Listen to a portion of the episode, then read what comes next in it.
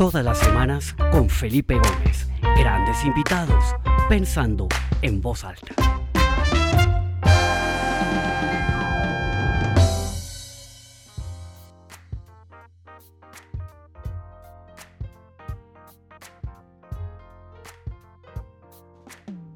Bueno, bienvenidos a todos a esta nueva edición del programa Pensando en Voz Alta. Mi nombre es Felipe Gómez y una vez más estamos acá otro martes eh, reunidos. Veo que se conectan personas de distintas partes del mundo. Ya tenemos más de 75 personas conectadas. Bienvenidos todos quienes están acá por primera vez. Esta es su casa. Todos los martes al mediodía eh, nos reunimos. Eh, la semana entrante ya cambia la hora. Va a ser a la una de la tarde, hora del este. Pero bueno, estamos acá como siempre para conversar un rato con algún invitado, con alguna persona sobre lo que nos está pasando, que ahora eh, pues se ha complicado un poco más. Ya no es solo el tema de la pandemia el que nos ha eh, invadido a nivel global, sino que ahora tenemos la inmensa preocupación de lo que está sucediendo en Ucrania, una cosa verdaderamente eh, espantosa, horrible. a mí me tiene con el corazón roto, o sea, ver las noticias, lo que está pasando con las familias, con los niños, eh, en fin, una cosa realmente inesperada y parece que no aprendiéramos de la historia para meternos en otro problema grande como este. Entonces, quería tener un invitado para hablar un poco de eso. Eh, mi gran amigo Santiago Zapata de HiQ Speakers, eh, que creo que está acá conectado, me recomendó a Brian Winter, que es el editor en jefe de American Quarterly y del, es el vicepresidente del Council of the Americas, una persona muy preparada, muy entendedora de cómo lo que sucede fuera de América Latina nos impacta. Entonces vamos a hablar con él, naturalmente, de lo que está pasando en Ucrania y en Rusia, pero específicamente de cómo nos afecta en América Latina. Entonces, sin más preámbulos, quiero eh, presentarles y darle la bienvenida a Brian Winter, que desde Nueva York hace toda esa invitación. Brian, qué alegría tenerte con nosotros empezando en voz alta. Es un privilegio que hayas aceptado nuestra invitación. No, gracias Felipe por la invitación y la verdad te felicito por el programa que siempre es de alta calidad. Excelente, Brian. Pues, Brian, normalmente empezamos el, programa con una pregunta que se ha vuelto tradición y es un poco qué lecciones nos dejado esta época de pandemia. Pero hoy quisiera como ponerle un poquito de un twist, porque, porque ya no es solo la pandemia, ahora tenemos un conflicto eh, por primera vez desde 1945 un país tiene una, ambición realmente territorial de invadir a otro país. Claramente ha habido conflictos, eh, pero han sido conflictos más internos, Afganistán, Siria, etcétera. Pero es esto de que una gran potencia quiere invadir otro país y, reclamar su territorio, no lo habíamos visto desde la Segunda Guerra Mundial. ¿Qué, ¿Qué te trae a la cabeza eso y al corazón? ¿Cuáles son como sus reflexiones eh, a, la luz de lo que hemos vivido en los últimos dos años? No, buenísima la pregunta, Felipe, y, me da la sensación de haber vuelto al siglo XX, ¿no? la sensación de que nos ha tocado eh, vivir todas las malas experiencias del siglo XX en un espacio de solo dos años, ¿no? Porque comenzamos con la pandemia, Ahora hemos visto eh, aquí en Estados Unidos y también en otros países de, las Américas la vuelta de, la inflación, también cierto aumento en la violencia urbana, tanto aquí en los Estados Unidos como en, ciertos países de la región, y ahora una guerra en Europa, ¿no? Con una gran cantidad de, refugiados.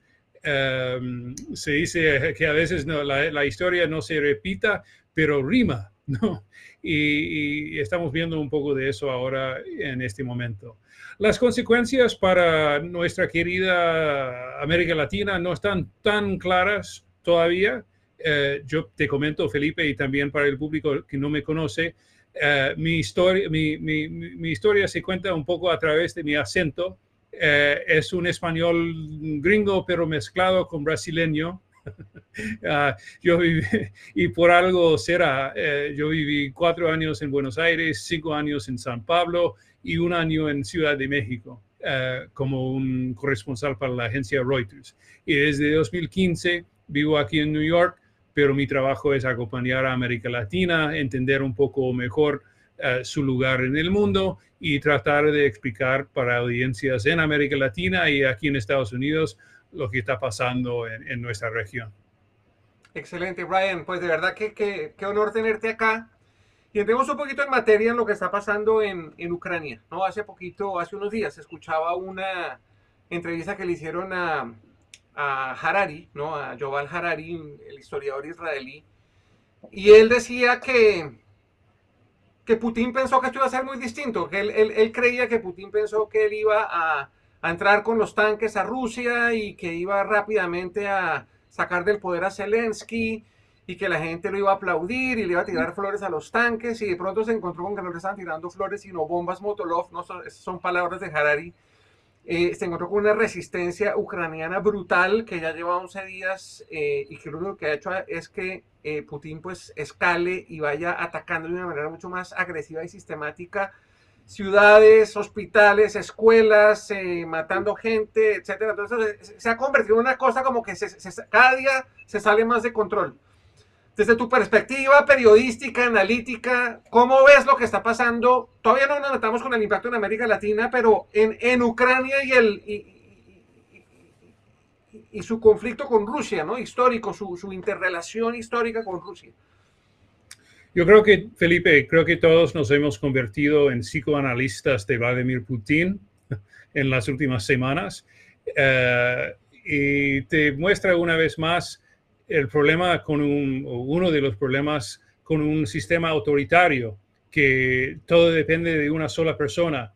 Y eso, en mi opinión, siempre es malo, ¿no? Porque eh, hay quienes piensan, por ejemplo, eh, y estoy, me refiero aquí a analistas que siguen a Rusia, que la pandemia eh, cambió la forma de pensar de, Putin, que se quedó mucho más mucho más eh, aislado por eso. Y escuché inclusive a alguien decir que eh, quién sabe si la consecuencia más terrible de la pandemia sería el efecto que tuvo sobre el cerebro de Vladimir Putin. Bueno, ese representa la escuela de pensamiento que dice que eh, él se ha perdido un poco el juicio.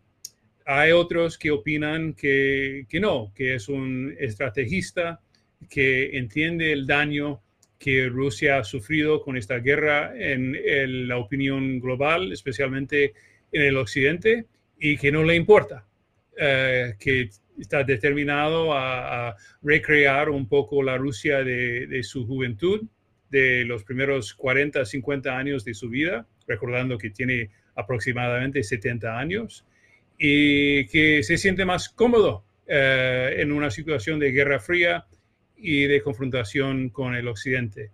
Lo que sabemos que sí, que, ha dicho en varias ocasiones, es que eh, él cree que la, la, disolución de la Unión Soviética fue, en su opinión, la opinión de Putin, la tragedia más grande eh, de la historia reciente de Rusia y está tratando de revertir eso. Pero visto aquí desde Estados Unidos o sobre la óptica de mucha gente en, países como Colombia, o, Brasil o, México, yo creo que tiene una gran parte de la opinión global eh, contra él y ya le está complicando con la economía, eh, con sus relaciones con el resto del mundo. Quién sabe si, si le va a acabar costando eh, un socio, un partner, el gobierno venezolano. Si quieres, Felipe, podemos hablar un poco de las conversaciones que el gobierno Biden ha iniciado con el gobierno de, con la dictadura de, Nicolás Maduro. Eh, pero estamos, lo, único que sabemos con, con, total certidumbre es que estamos en los, todavía en los días iniciales de, de, un, de, un, de una orden global que, que está cambiando radicalmente. Totalmente. Brian, una pregunta. Yo he estado leyendo bastante y escuchando muchas cosas para tratar de entender realmente el trasfondo de esto, ¿no? Y ayer leí un artículo que decía que, esto se veía venir, o sea, que realmente eh, era una bomba de tiempo, o sea, desde hace muchos años los cuerpos diplomáticos de Estados Unidos y de Europa en Rusia venían advirtiendo que este esfuerzo de eh, incorporar en la OTAN a los países de, eh, la cortina de hierro y, y ir como cerrándole un poco el cerco a Rusia de su eh, territorio de la época de la Unión Soviética, era un tema que eventualmente iba a provocar a Putin o al gobierno de turno a, tomar una represalia, a hacer una cosa. ¿Tú lo ves de esa manera? O sea, ¿esto era una bomba de tiempo? ¿Esto se veía venir? ¿O fue una cosa absolutamente, ¿no? Del azar repentina, ¿no? Porque pues yo no soy un estudioso de la, de la historia de la Unión Soviética y todo eso, pero pues leí eso, me llamó la atención. ¿Cuál es tu perspectiva frente a esa visión? No, yo, yo, estoy de acuerdo con la mayoría con lo que acabas de decir. Creo que sí tiene un elemento de verdad. Eh, Estados Unidos y el Occidente eh, puede hacer cierta autocrítica de sus políticas, de, especialmente la expansión de, de, OTAN en los últimos años, sin que sea o que represente un, un perdón para los crímenes de guerra uh, que está cometiendo Vladimir Putin. Lo único que, que no, no, no, comparto directamente fue la palabra que, usé, que usaste, inevitabilidad, disculpa, una palabra medio difícil para un extranjero, no, no creo que haya sido inevitable. Fue la decisión de un dictador que tomó Putin de, de invadir y decir, no, no me importa el, el costo humano uh, que, que, representa, que de nuevo, Felipe, todavía estamos en las semanas iniciales de lo que debe ser una guerra prolongada y que podría acabar incluyendo a otros países como Moldova, por ejemplo. No sabemos todavía las dimensiones, no, sabemos perfectamente los planes que tiene Putin. Es posible que, que pare una vez que tenga a Ucrania sometido, pero no sabemos. Pero sí, la historia, para volver a, a lo que dijiste, uh, sí hubo líderes desde, uh, si quieres, uh, Henry Kissinger a partir de los años 90, eh, eh, otros que ocuparon puestos importantes como William Cohen, el ex secretario de defensa de Bill Clinton eh, durante los años 90, que sí avisaron que tratar de expandir, especialmente en Ucrania, traería consecuencias terribles. Da para pensar, o podemos pensar un poco sobre lo que hubiéramos hecho al mismo tiempo reconociendo que hay un solo agresor en esta guerra, que es Vladimir Putin y, y, y, Rusia. Sí, además es una situación muy complicada porque hay una, una interrelación entre Europa y, el, y, la dependencia energética de Europa en Rusia que, que, que, pone todo en la cuerda floja, ¿no? O sea, que el hecho de que el 40% de la, del gas y una parte importante del petróleo de Europa venga de Rusia, eh, pues es, un tema eh, no, no, es, no es trivial y es un tema delicado porque en cualquier momento, pues si, si, si esos, si esos pipelines dejan de, de transmitir el, el, petróleo o el gas, pues va a haber una crisis energética inevitable en Europa y esto pues también va a desatar una, una, serie de cosas. ¿Cómo ves tú esa relación de Europa ¿no? y, lo que está pasando en Europa? Ha habido unas sanciones económicas, eh, el Reino Unido acaba de anunciar hace una hora que va a cortar de tajo eh, las compras de petróleo Creo que Biden va a hacer lo mismo más tarde hoy y eventualmente es, esto va a pasar y yo creo que lo que va a suceder es que, Putin va a decir sí, pues entonces les apago el gas y, va a empezar a generar un desequilibrio eh, regional. ¿Cómo ves tú esa, e, esa, esa causa-consecuencia de lo que pueda pasar los próximos días desde la perspectiva del suministro de, óleo, de, petróleo y, gas que viene de Rusia hacia Europa? Lo que vemos hasta ahora, Felipe, es una Europa bastante unificada. Eso sí debe ser una sorpresa para Putin.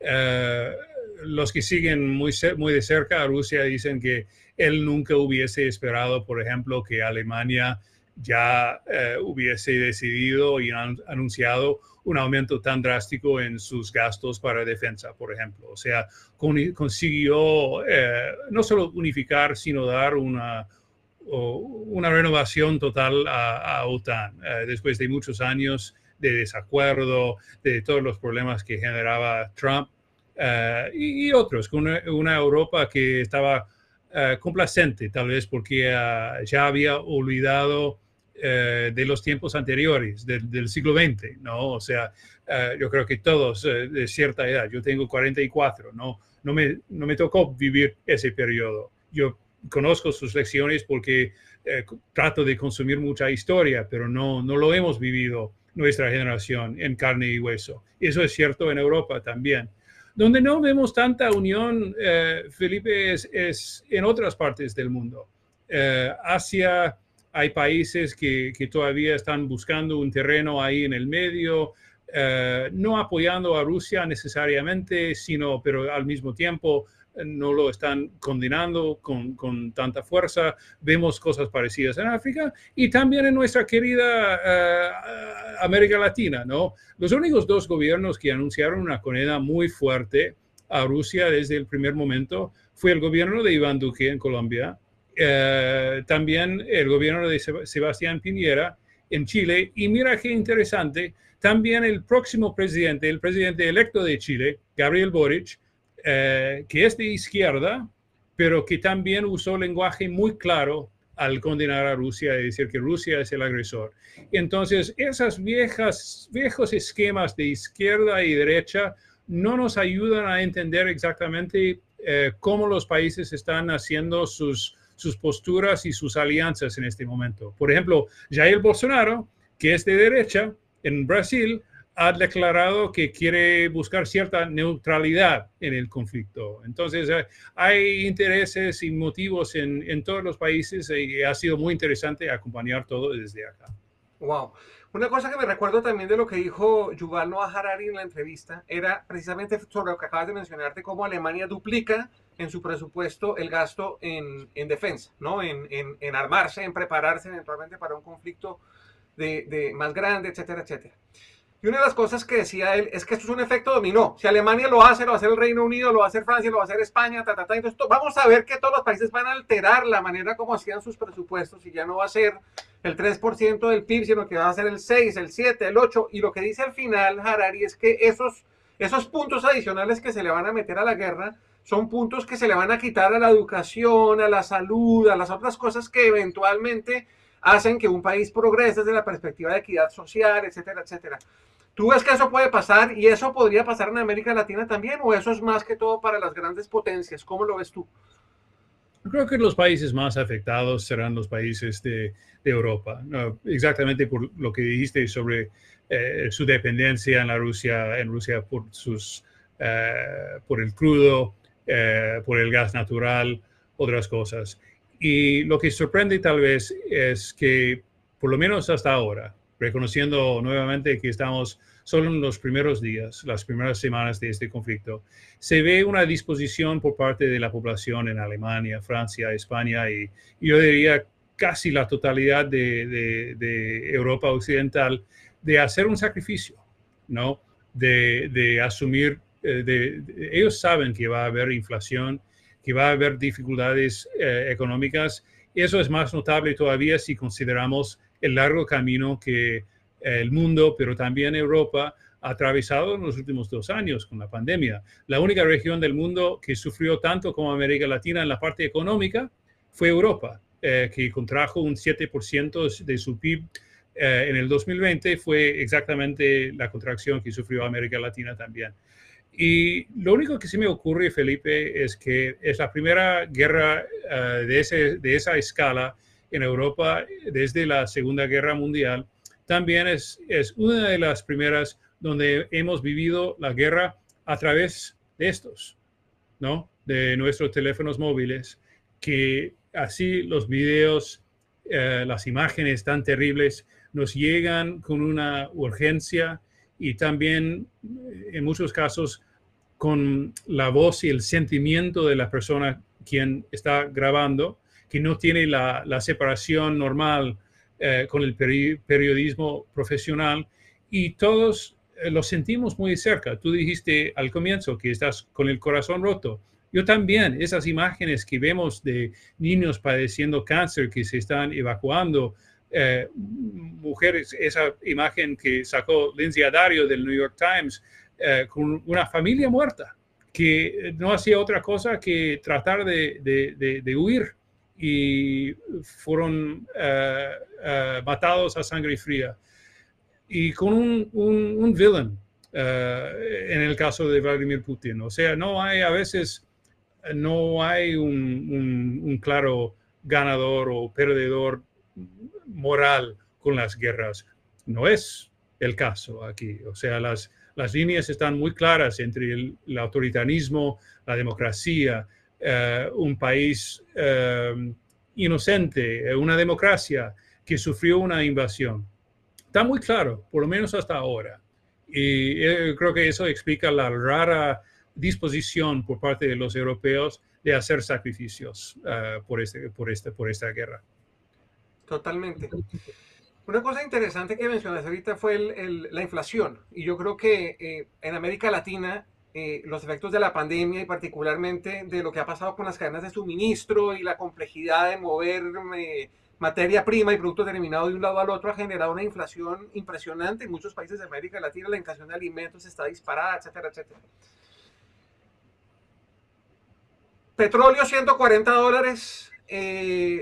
No va a ayudar para nada en, que esto se, se, se, afloje, al contrario, creo que se nos van a venir unos, unos meses y eventualmente hasta de pronto años en donde la inflación va a ser eh, un poco descontrolada o con unos patrones, eh, fuera de todos los patrones que hemos visto y de todas las proyecciones. ¿Cómo ves tú que, que todo esto que está pasando y específicamente los desafíos que ya teníamos con la cadena de abastecimiento y, y, y, su efecto en la inflación de alimentos, ahora toda este, esta crisis energética, valor del petróleo, ¿qué va a pasar con la inflación en América Latina en los próximos meses, eventualmente años? Felipe, yo soy de Texas, donde hay, claro, mucho petróleo y mucho fracking. Y tengo amigos que trabajan en la industria. Uh, y yo les llamé en los primeros días del conflicto, cuando el precio del petróleo ya estaba acercando a, a los 100 dólares por barril, y les dije, ah, ustedes deben estar muy contentos. Y me dijeron que no, que no, uh, que ellos iban a estar contentos con 70 dólares, 80 dólares, pero 100 dólares no está bien para nadie, porque eh, exacta, por exactamente lo que acabas de decir, porque provoca efectos terribles y distorsiones en el resto de la economía, eh, genera inflación, inclusive para los que no manejamos un, carro eh, todos los días. Eh, sí, la inflación en la gasolina especialmente nos llega a través de otros productos como la comida, inclusive la vivienda. Eh, y ojo, eso fue su reacción cuando estaba en 100 dólares. Ahora estamos en 130, 140, más terrible todavía. Te digo, Felipe, que para mi generación aquí en Estados Unidos, toda esta inflación es, también una experiencia nueva. Eh, no lo hemos vivido. De hecho, uh, yo fui profesor para una clase uh, hace algunos años donde tuve que explicar, fue una clase de periodismo, pero de temas financieros, y tuve que explicar para una generación de, jóvenes, más jóvenes que yo, eh, qué es la inflación. Y ellos no, no sabían lo que era y no entendían el concepto. Me imagino que ahora sí, Ahora sí, es como una clase para todos. En América Latina, obviamente, hay más experiencia reciente con esa experiencia. En países como Colombia, menos. En países como Brasil y Argentina, donde están acostumbrados a vivir con más inflación, sí.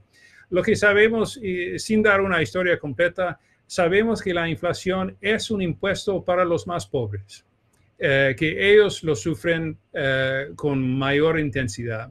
Y eso me preocupa porque ya vimos eh, durante la pandemia eh, una desigualdad eh, creciente, dramática en todo el mundo que sufrió con las consecuencias de la pandemia, con la pandemia, con, con, consecuencias desestabilizadoras, tanto en Colombia, donde vimos muchas manifestaciones, también aquí en Estados Unidos, en países como Ecuador y Chile, y si el resultado de esta inflación es más desigualdad, más eh, crisis política, eh, tendremos condiciones para una década complicada en nuestra región, Felipe. Puede, puede ser una, un periodo muy extenso de, de, de inestabilidad y, y, convulsiones sociales.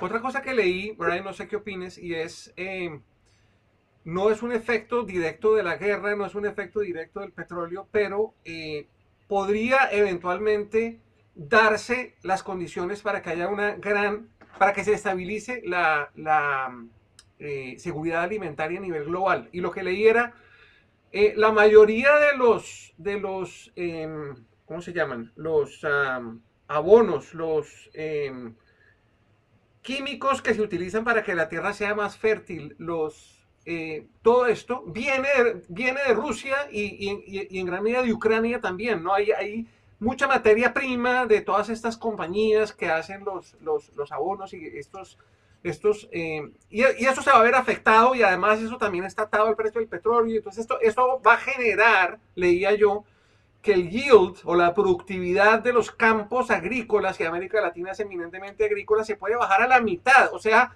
eh, vamos a tener no solamente el efecto inflacionario generado por la pandemia, la guerra, el, el costo del petróleo, sino que además vamos a tener una eventual escasez del output agropecuario eh, en el mundo, lo que hará que la inflación para alimentos eh, se suba, que eventualmente pueda haber escasez de alimentos. ¿Tú ves eso posible? ¿Crees que eso es una teoría que puede volverse realidad o cuál es tu opinión al respecto? Ojalá que no. Yo sé que sí, eh, que Rusia produce potasio especialmente, que se usa como un fertilizador. Fertilizante, esa es la palabra. Fertilizante, disculpa trigo eh, que ha aumentado eh, el precio mucho en, las últimas semanas, más o menos un tercio de la producción global del trigo es eh, o en Ucrania o en Rusia. Entonces sí, tenemos grandes posibilidades para, para problemas y distorsiones económicas. Veremos. Em, yo preferiría, hay otra, otra posible consecuencia de eso que yo también quisiera enfatizar que tal vez, eh, yo me he referido varias veces en la última media hora, Felipe, a, que nos hemos olvidado las experiencias del siglo XX y también algunas de sus lecciones. Muchos han hablado de, una recesión democrática en los últimos 15 años. O sea, después de una gran ola de redemocratización que vimos en América Latina y en, otras partes del mundo durante los años 80 y 90, ahora vimos una, una eh, bueno, la tendencia se ha revertido. Vimos nuevas dictaduras como eh, Venezuela, eh, Nicaragua, que volvieron al club que también Cuba forma, forma parte. Mi esperanza, Felipe, es que una de las consecuencias de esa invasión es que aprendamos de, de nuevo a apreciar la democracia, a entender los peligros que representa los autoritarios, eh, de todo tipo, ¿no? O sea, que sean de izquierda o de derecha. Eh, los peligros que, que, vemos cuando se concentra demasiado poder en un solo hombre. Eh, yo iba a decir una sola persona, pero generalmente los dictadores son hombres, ¿no? y ojalá que una de las consecuencias positivas sean que en todos nuestros países que, reconozcamos que sí, la democracia tiene sus defectos y sus frustraciones, pero ayudan a prevenir este tipo de desastre. Total. Eh, mira, se nos está acabando el tiempo, pero eso está muy interesante. Yo voy a tomar la libertad de extenderme unos pocos minutos si tú estás de acuerdo, Brian, y el que se quiera quedar bienvenido, porque me parece muy interesante algo que dijiste al principio y es explorar un poco la posición de Venezuela. Tú hablaste de unos diálogos que estaban comenzando entre Biden y Venezuela. Porque una de las cosas que está pasando, como también lo dijiste tú y lo decía Harari también en la entrevista, era que eh, un poco esa narrativa destructiva, ¿no? Entre eh, izquierda, derecha, liberales, conservadores, progresismo, etcétera, etcétera, eh, un poco se ha puesto como en perspectiva con todo lo que está pasando y, y, se está generando como una, increíblemente, pero se está generando como una unión entre personas que, que podemos pensar muy distinto o tener posiciones o ideologías muy distintas a una, ¿no? a, una posición un poco más eh, global y un poco más eh, coherente de que toda esta locura pase y que eventualmente podamos, eh, ojalá no repetir la historia de, mediados del siglo XX. Em, hablabas tú que alguien de izquierda decía que, claramente la idea era Putin, que alguien de derecha decía que prefería mantenerse un poco al margen o tener una posición más neutral.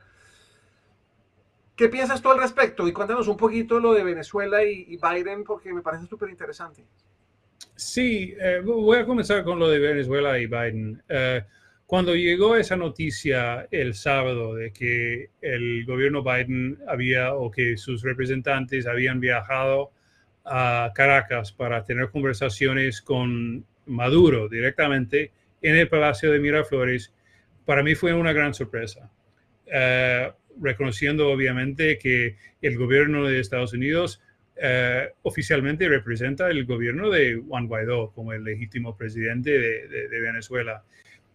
Fue difícil al comienzo entender y todavía lo es. Eh, lo es. Hemos estamos especulando un poco sobre los motivos del gobierno Biden porque no lo han explicado eh, tanto públicamente. Eh, pero sí, eh, mi primera impresión fue, wow, esta es una señal de que de cómo el gobierno Biden cree que el mundo haya cambiado porque ellos sabían, ellos tomaron la decisión de viajar y por lo menos abrir una conversación con un dictador como Maduro, sabiendo que iban a ser eh, terriblemente golpeados en Florida y en otros lugares donde vemos eh, eh, la comunidad venezolana, la comunidad cubano-americano y otros que se oponen a este tipo de, de negociación.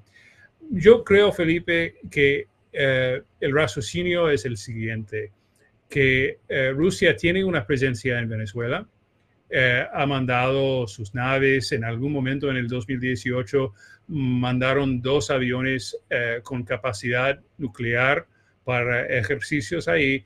Y yo creo que sí, en esta nueva orden mundial que, hemos, que, que está cambiando ahora ante nuestros ojos, ellos decidieron que abrir una conversación con Maduro era el mal menor.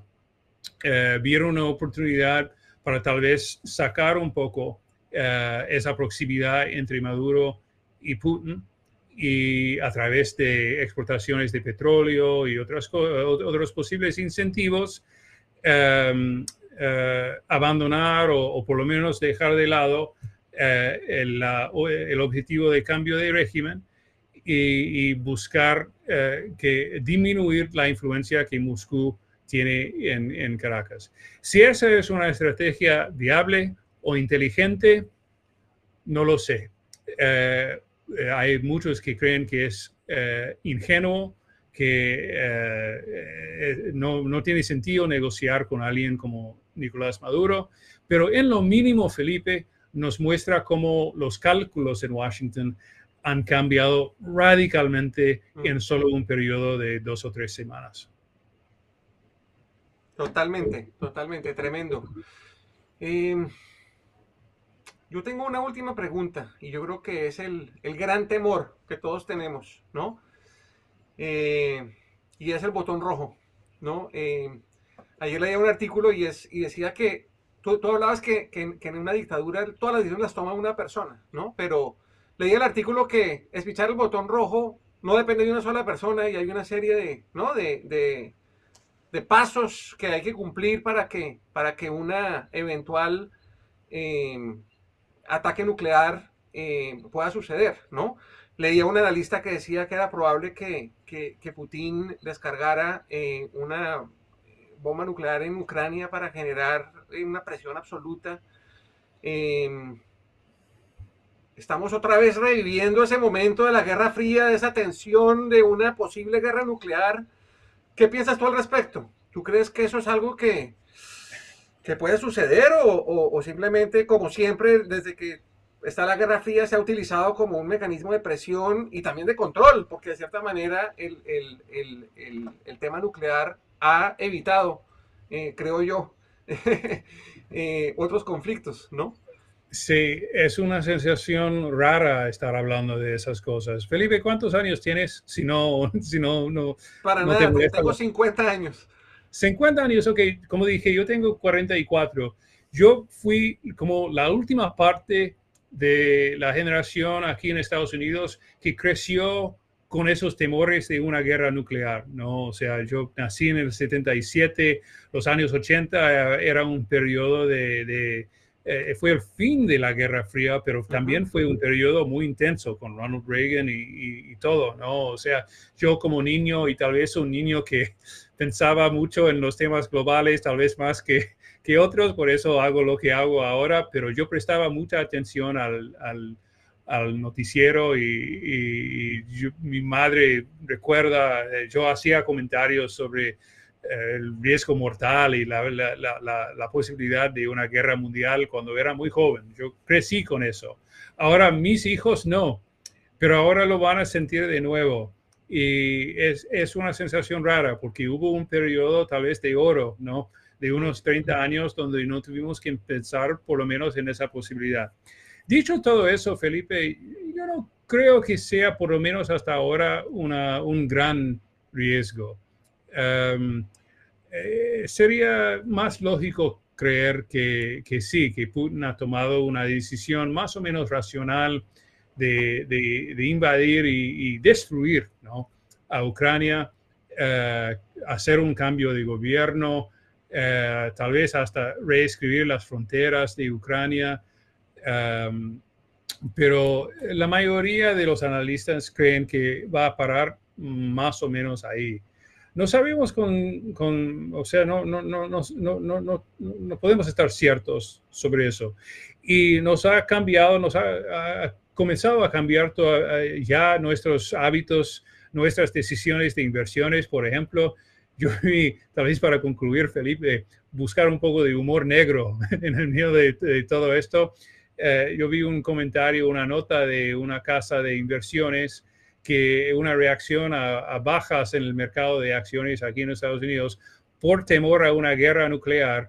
Y la posición de la casa de inversiones era, bueno, eh, si las acciones bajan por, por el miedo a una guerra nuclear, es mejor comprarlas, porque si evitamos la guerra nuclear, eh, tienes una ganancia. Y si hay guerra nuclear, no importa. es un poco ese raciocinio realista, ese humor negro eh, a lo cual estábamos acostumbrados en, periodos del siglo XX y, nos va a tocar vivir un poco ese periodo ahora, pero espero, esperemos que no, no todo se repita y que esta guerra se acabe rápido. Totalmente. Una última, una última anotación, Brian, para terminar y cerrar, y es un poco, eh, hablemos un poquito de cómo podría terminar esto. Yo tengo una teoría, siendo un inexperto absoluto, pero yo creo que la única manera de terminar esto es que los rusos se le volteen a Putin de una manera masiva. O sea, yo no creo que la presión internacional, que la presión europea, que las sanciones económicas, que la resistencia de Ucrania, que el liderazgo de Zelensky, o sea, todo eso, fantástico.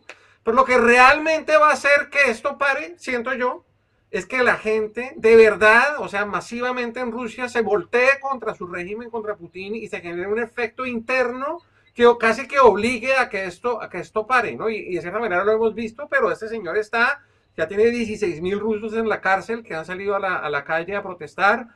Eh, está igual muy mano dura con ellos, pero eh, yo, siento que es como la única eh, salida al respecto para, para, para, poder finalizar esto, ¿cómo lo ves tú? ¿Tú crees que hay alguna otra cosa que pueda eventualmente hacer que cambie la, el, el, el, canal, que cambie la forma de ver esto de Putin? ¿O simplemente tenemos que esperar a que, a que no sé, a que su locura le, le merve? Sí, mira, eh, ojalá, ojalá que pase eso. Eh, yo no soy especialista en Rusia, Felipe, pero sí sé algo de la tecnología y del consumo de información en el siglo XXI. Y yo hablé hace rato de, de, cómo estos aparatos aquí nos han mejorado la vida, nos han permitido una conexión más firme con, eh, emocional, emotiva, ¿no? con lo que está pasando en Ucrania. Pero también tienen su lado negativo y pueden usar usados como un modo, una forma de controlar la población y sabemos que eh, la Rusia de Vladimir Putin y la China de Xi Jinping son expertos en eso, eh, que usan los teléfonos y la tecnología para hacer un rastreamiento de su población. Vimos imágenes ahora esta semana de policía rusa parando a la gente en la calle y, obligándolos a entregar sus teléfonos para poder leer eh, los mensajes de texto que tenían en sus teléfonos. Entonces, el clima, Felipe, para cualquier eh, levantamiento contra Putin eh, es difícil. Ha pasado en la historia de Rusia, hubo golpes militares contra Khrushchev y como Gorbachev también, que ese último duró poco. Sabemos que es posible. Escuchamos rumores de que el ejército y los oligarcas y otros en Rusia no están muy contentos con, con, lo que hace, está haciendo Putin, reconociendo también que solo estamos en los primeros días de las consecuencias económicas que Rusia va a sufrir eh, por, por, todos los embargos y, y otras, eh, otros movimientos que vimos en, los últimos días. Pero sí, eh, no nos engañemos. el mundo ha cambiado en el siglo XXI. Los regímenes autoritarios pueden ejercer un control muy efectivo sobre su población y, yo, no, yo no tengo tanta esperanza en ese escenario. Yo creo que ese otro escenario donde vemos eh, un conflicto largo eh, eh, es el más probable. Excelente, Brian. Pues de verdad, muchísimas gracias por compartir este tiempo. Nos alargamos un poquito, pero creo que el tema lo, lo ameritaba. Eh, te agradezco mucho a ti y a las 137 personas que están conectadas, ha estado entre 140, 137 personas. Muchas gracias. Eh, antes de hacerte el micrófono para que te despidas y tal vez compartas tus reflexiones finales, agradecerte a ti y a todas las personas que se conectaron, invitarlos la próxima semana, estaremos al mediodía. Esta tarde quedará subida esta conferencia, esta entrevista en la página www.pensandoenvozalta.com. Igual estarán los podcasts en Spotify en Apple, en todas las plataformas de podcast. Y igual estará publicado el próximo invitado, que no me ha confirmado, pero espero que me confirme aquí antes de que se termine el día, entonces ya lo, lo podré publicar y, anunciar. Entonces, de verdad, muchísimas gracias y Brian, te cedo el micrófono para que te despidas y podamos cerrar este programa. Muchas gracias. No, no, Felipe, gracias a ti, te felicito por el programa, les agradezco a todos por su presencia, por su paciencia con mi eh, castellano tejano brasileño. Espero no haber cometido tantos errores de gramática a lo largo de la última media hora. Y siempre un placer, eh, Felipe. Gracias por crear este espacio donde podemos hablar de, temas serios y, y divertirnos un poco al mismo tiempo. Excelente, Brian. Muchas gracias y nos vemos la semana entrante. Hasta pronto. Gracias.